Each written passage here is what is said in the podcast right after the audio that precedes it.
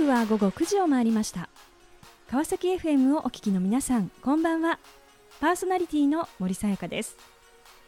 本日348回目となります。森さやかの Life is a Journey この番組では毎回さまざまな分野で活躍されている方をお迎えし人生を振り返っていただきます。前回はフードスタイリスト黒瀬咲子さんにご出演いただきました。缶詰料理研究家という新しい職を生み出し缶詰食堂缶妻など多数の食にまつわる本を出版されメディアにもたびたび取り上げられるなど注目されているフードスタイリストの黒瀬さん。試しにやってみるというメッセージをいただきました。今回も素敵なゲストをお迎えしお話を伺っていきたいと思います。この番組は人と技術の力で驚きあふれる世界を株式会社ワーワールドの提供でお送りします。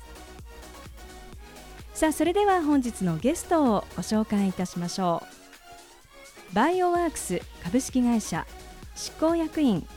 滝越淳さんです。滝越さんよろしくお願いいたします。どうもよろしくお願いします。えー、さて滝越さん、えー、現在このバイオワークス社ですね。一体どのようなご事業を展開されていらっしゃるのかぜひご紹介をお願いいたします。はい。ありがとうございます、えー、我々ですね2015年設立のですねスタートアップ企業になります。で何を作っているかというとですね、えーと、サトウキビをですね原料とする、えー、成分解性プラスチック、まあ、ポリ乳酸と言われるんですが、えー、それにですね独自に開発した、えー、植物由来のですね、えー、添加物を加えることで機能面、えー、耐久性耐熱性染色性などを、えー、解決した新しいカーボンニュートラル素材プラックスをですね開発している会社になります。うん砂糖キビというところがもう最初のこのあの原点というかあるんですね。うんこのまあ新素材のまあ開発ということなんですけれどもあのこうどんな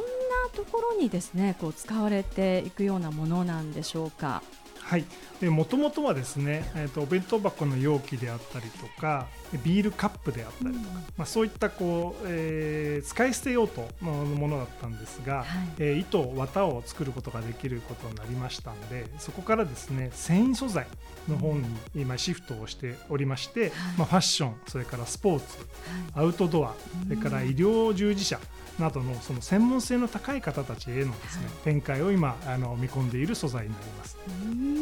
あのなんと本日はちょっとこうタオルをですねあの持ってきてくださってあのこの素材がですね新素材が入ってあのいるということなんですがなんかすごくあの抗菌性高そうだなという感じがしますね。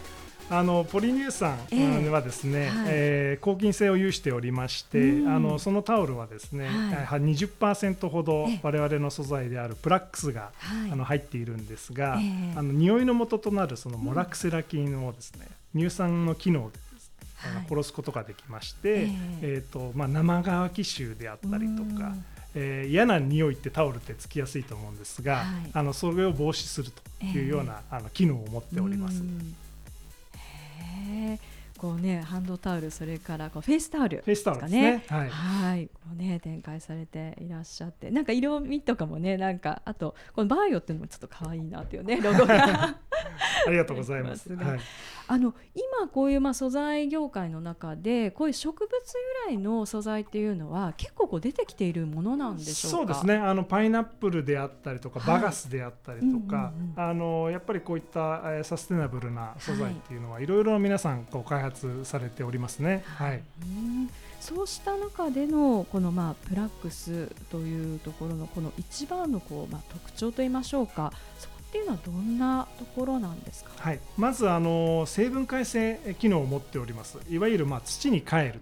ということですね、えー、まあ、それが一つ大きなあの特徴として挙げられると思います。それから、えー、ポリエステルと比較してですね、はい、えーと、製造時の、えーと、CO2 の排出量もですね35%ほど、まあ、削減できるとい。うこと、はいそれから今後ですねケミカルリサイクルといってですね、うん、えー、資源をこう循環させるクローズドループの実現も可能になってくる素材になっております、うん、それから仮にですね、はい、えー、焼却時においてもですね、えー、CO2 の削減が大幅に、えー、見込まれておりますので、うん、まあ、ダイオキシンであったりとか、そういった有害物質も発生させないという、まあ、カーボンニュートラル素材として、えー、挙げられると思います。まあ、まさに本当にこう環境に優しいですねあのそういったこのまあ素材、えー、これを開発されていらっしゃるということなんですがあの一体どのような道を経てですねあの今にこう至るのかあのぜひいろいろお話伺っていきたいと思います。でまあ、この繊維というねあのこう業界ということになりますがそもそもですねあのこう滝越さんがこのまあ繊維ですとかこのアパレルのこう業界に進んだ原点というのは一体どんなところにあるんでしょうか？えーとですね、あの自分はこう大学卒業してですねあのまあ商売をやってみたいっていうのはもともとあったんですね。その中で、まあ、商売であれば商社だろういうふうに思って、うん、えーと大手商社を中心に就活をしておりました、はい、でその中でやっぱりこう消費財というかですね、お客さんと接するところをやっていきたいというふうに思ってましたんで、まあ、その中で、えー、一番こう身近なところで、うん、えー、衣服医療っていうところがやはり、えー、自分の中ではすごく強い思いがあったので、うん、えー、繊維を、まあ、中心としてやっている企業さん、まあ、その中でもあの商社の中でええ。ー、そういった強いところっていうのを、あの選んでですね就職活動しておりました。まあ、そこでこう入られたのが、まあ、丸紅ということで、まあ、ここでですねあの商社でまあこうお仕事をされてき、えー、たということなんですがあの具体的にはどんなお仕事をされてたんですか？はい、あの入社してですね、はい、すぐにあのまあ、伝統のシャツ化ってあるんですが、うんはい、えー、シャツを中心に、まあ、シャツしか作っていないセクションだったんですが、はい、えー、おじさんの着るドレスシャツですね。ドレスシャツの営業をしておりまして、えー、あのものづくりの方から、まあ、最終営業まで一貫でやっておりました。でまあ、日々、えー、ドレスシャツをこう作るえー、営業と、それからまあものづくりをやっていました、まああのー、非常にやっぱり量も多かったですし、えー、えー、大栄さんであったり洋華堂さん向けにですね、はい、えー、おじさんのドレスシャツを作ってたって感じですね。えでもこの売るっていうお仕事とそのこのものづくりをする仕事って、はい、なんかこうタコさんの中ではなんかどっちがなんか好きとかありますあ、ね、あのー、当然売る方も好きだったんですけれども、うんはい、まあどうやってものづくりができているのかっていうのも知らないとですね、はい、なかなか売りもできないので、えー、まあどちらかが好きというのはなかったですけれども、まああの作る方は本当に勉強を一からさせてもらっていたというような形でですね、えー、国内で行くと青森とか秋田とか、結構出張で行ってましたね。海外はやっぱ上海近郊が多かったですけれども、まあそういったところで、まあ今でもシャツなら作れますよ。あすごい。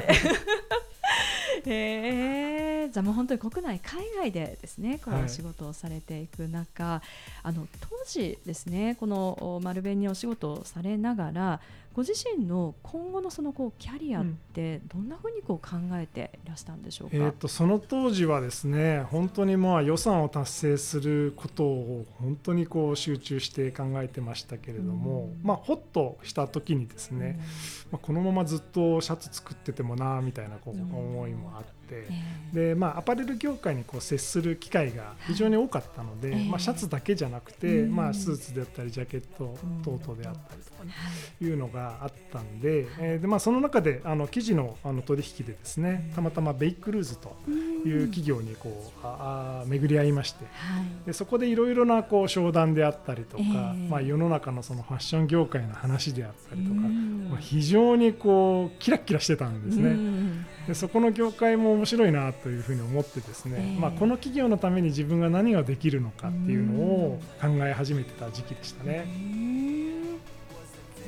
その後のお話大変気になるところなんですがあの後半引き続きお話伺っていきたいと思います、えー、さてここで、えー、ゲストの方の意外な一面を探ることを目的にこんな質問をさせていただきます、えー、今滝越さんが興味関心を持っていることを教えてください。はい。えー、僕はですね10年ぐらい前から今マラソンをやっております、うん、でマラソンって非常にこうビジネスと似ていてですね、うん、自分のターゲットとしたタイムを出すために、まあ、どういった練習をしていくのか、まあ、どういったこう生活をしていかなきゃいけないのか、うん、でまあ、レースっていうのが発表の場だと思っていますので、そこに向けてどういう練習をしていくべきかっていうのが、あの非常にこう今面白くてですね、えー、先日も北海道マラソンには出てきましたけれども、はい、まあ、その結果が、うん、あのによってですね今までの練習が正しかったのか良かったのかっていうのが、まあ、分かれるところなんですけれども、はい、まあ、それをこう繰り返し繰り返し、あの日々やってるっていう形ですね。ちょっとこういい色にもね焼けて いらっしゃるから相当こう走り込んで。今年の札幌はすごく暑かったんで。きつかったですね。いやありがとうございます。さあそれではここで一曲お届けしましょう。坂本龍一で Put Your Hands Up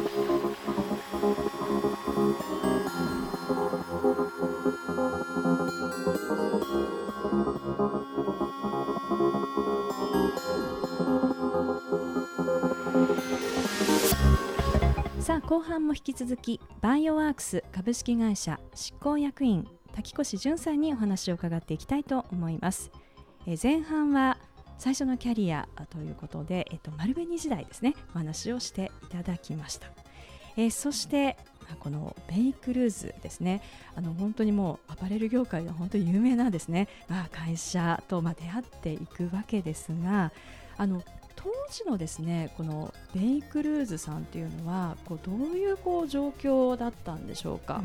うん。あの非常にまだ小さいマンションメーカーでしたね、あの会社訪問してもですね、えー、あのマンションの一室でえー、OEM であったりとかまだお店もなくてですね、えー、えー、本当に小さなアパレルメーカーというような感じでですねあの大手商社がこう営業に行くような先では正直なかったんですね。ただ、まあ、自分としては非常にその働いている方たちのえー、あの顔つきであったりとかですね、はい、経営者の考え方が、これは伸びるだろうなっていう思いが結構強かったもんですからあの自分としてはあのいろいろな視点で、はい、えー、商売を始めていこうと思ってましたね。あのこの同じそのアパレルといってもその商社とその小売りのお仕事ってどんなこう違いがあるんでしょうか？現場でどんなことを実感されましたか？あもう商社っていうのはどちらかというと黒子ですので、えー、お客様あのいわゆるそのアパレルの方たちが満足するような商品を提供しなきゃいけないですし、えー、小売の方はですねもう本当店頭、えー、お客様を中心に、はい、あの考えられて、えー、いると思いますので、えー、あの特にその当時の今現会長の久保田会長は、はい、まあ、寝ても覚めても顧客視点と。あの常に顧客視点をあの中心に置けというふうにおっしゃってましたんで、はい、あの顧客を中心にですね、はい、考えられてたと思います。で自分はまあ営業その当時営業でしたんで、はい、まあ、その顧客が喜ぶものを紹介したいということで、いろいろな海外のブランドであったりとか、えショールームであったりとか、工場さんであったりとか、顧客さんが喜ばれるものなんだろうっていうのをずっと常日頃から考えてました。そうでしたか。あのこのベイクルーズ社にこう入られたのはもう40を超えてとあのこうそうですね。転職ということだった、そうですね。はい、うん。あの結構このまたガラッと環境がこう変わった中で当時結構大変だったことってなんかどんなことがありましたか？そうですね。あのやはり大手商社のこの仕事のやり方とですね、うん、実際にまだその当時3 4 0億の規模の会社でしたから、うん、えー、そこの会社のこう事業運営のやり方っていうのはまあ大きく違うんですね、はい、ただやっぱり顧客視点をこう大事にして、えー、一人一人のお客様を大切にしてましたから、まあ、そういうところであの顧客層をこう一人一人増やしていくとい。うようなマインドを持ってらっしゃる方たちが多かったので、この企業は必ず伸びるんじゃないかなと思って営業していました。こちらでその取締役としてこの経営サイドの部分もされそしてま事業面のところですねこちらのサイドもあのこう手がけていらっしゃったということなんですが、まあ、そうしたこの経験を重ねていく中でですねあのこうなぜこのバイオワークス社へとこう転じていくんでしょうか？えーとですね、あの年に何回か、まあ、工場かとかですね倉庫の方に行く機会があるんですね、はい。あのファミリーセールの準備であったりとかセールの準備であったり、はい。でまあ、そこに倉庫に、えー入った時にですね、うん。まあ、当然売れ残りの商品であったりとか、まあ、キャリー品って言われてるんですけど、えーちょっとこう成績が思わしくない、えー品番であったりとか、うん。商品が並んでるんですね。はい。でそれがものすごいこう量なわけです。うん。それを見た時に、えいやこのままあのアパレルファッション産業はうん。こういった大量生産、えー大量なものものづくりをしてですね、うん。まあ、廃棄はしませんけれども、ええ。まあ、どこかでこう安く売ったりとかうんいうような形にしているんですけれども、まあ、そういうこう回り方っていいのかなっていうのは思うきっかけになってました。ええ。まあ、自分自身あのこのあの大量生産大量廃棄のねはい。問題をこうなんとかあのファッション業界こう変えていかないとですね、うん。えー今ではあのファッション業界って、えー製品えー環境の中でですね、はい。環境汚染のワースト2位と言われてますけれども、あの変えられないんじゃないかというふうに思ってました。まあ、そうした中でこのバイオワックス社へじゃあこう、まあ、入社をしようというふうに、まあ、決断をされたわけですがあの決断にあたってなんか例えばごご家族の反応とかですねあのいかがでしたか？あまあそのあたりはですね、うん。あの自分の意見こう尊重してくれておりますので、うん。はい。あとはまあ自分がこう楽しくですね、ええ仕事に取り組んでいるかどうかっていうのはすごく、はい。まあ、家族って敏感に反応すると思うので、うん。あのそのあたりはあの今でもそうですけれども、ええ。まあ、楽しく仕事を、あのしておりますので、はい。あのそのあたりのこうなんですかね丸紅辞める時もそうでしたし、うん。えーベイクルーズ純を辞める時も、はい。あの何の反対もなかったですね。うん。はいあの今こう楽しくねお仕事をされているっていうふうにおっしゃいましたがあの本当に滝子さんなんかすごく楽しそうにですねお話をあのされていらっしゃってなんか思わずね私もなんかあの笑顔になってしまうなというね これあるんですがあのこういわゆるこう50代でですね、まあ、新たなこう環境で転じられたわけですけれどもこのやっぱり50代あのまたこの新たなキャリアをっていうのはすごくまた悩むう時期でもあると思うんですが、タックさんのそのご経験の中でやはりこの50代のキャリアというのを考える上で役立ったことっていうのはどんなことなんでしょうか？あのたまたまですけれども、えー、とベイクルーズの時代にですね、はい。えー、と久保田現会長からですねあの MBA を取るえーチャンスをいただきました。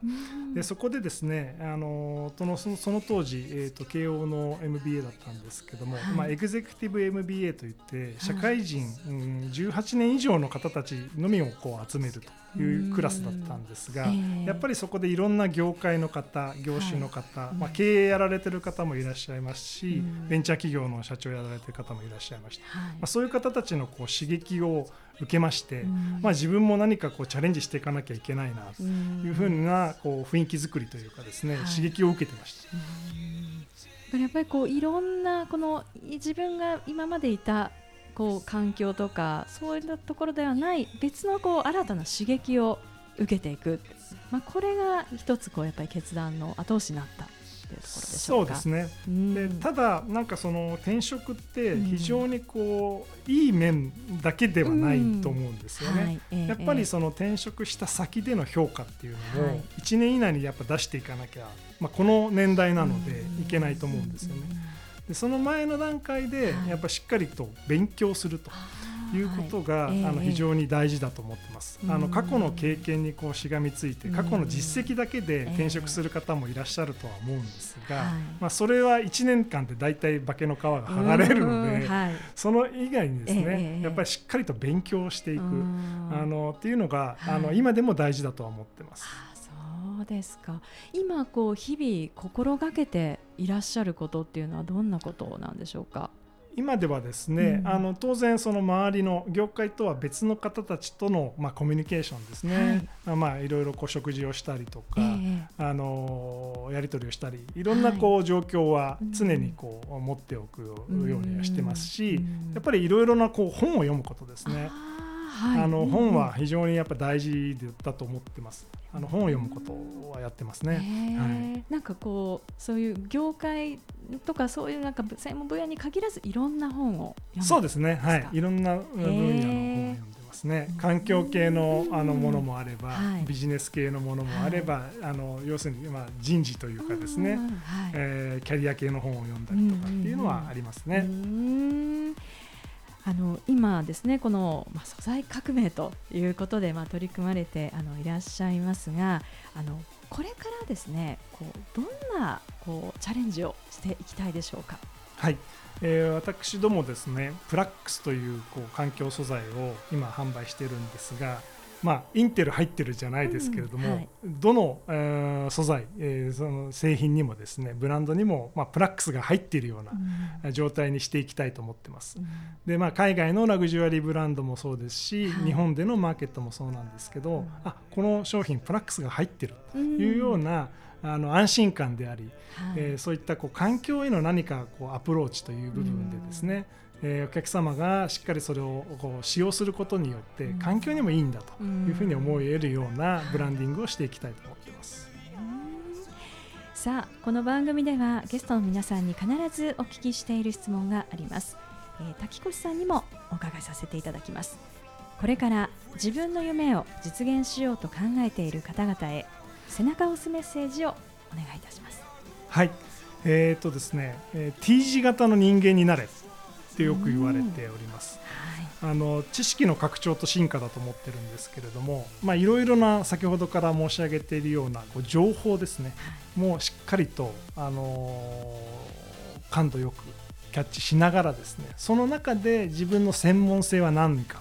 自分をこう進化させていくようなもの深くこう、知識を取っていく。そういうところをですねやっていく人間になるっていうのがあのいいんじゃないかなというふうに自分自身は思ってます。素敵なメッセージをありがとうございました。ということで本日は改めましてバイオワークス株式会社執行役員滝越淳さんにご登場いただきました。滝越さんありがとうございました。ありがとうございました。さあそれでは最後にもう一曲お届けしましょう。マックルモアで No Bad Days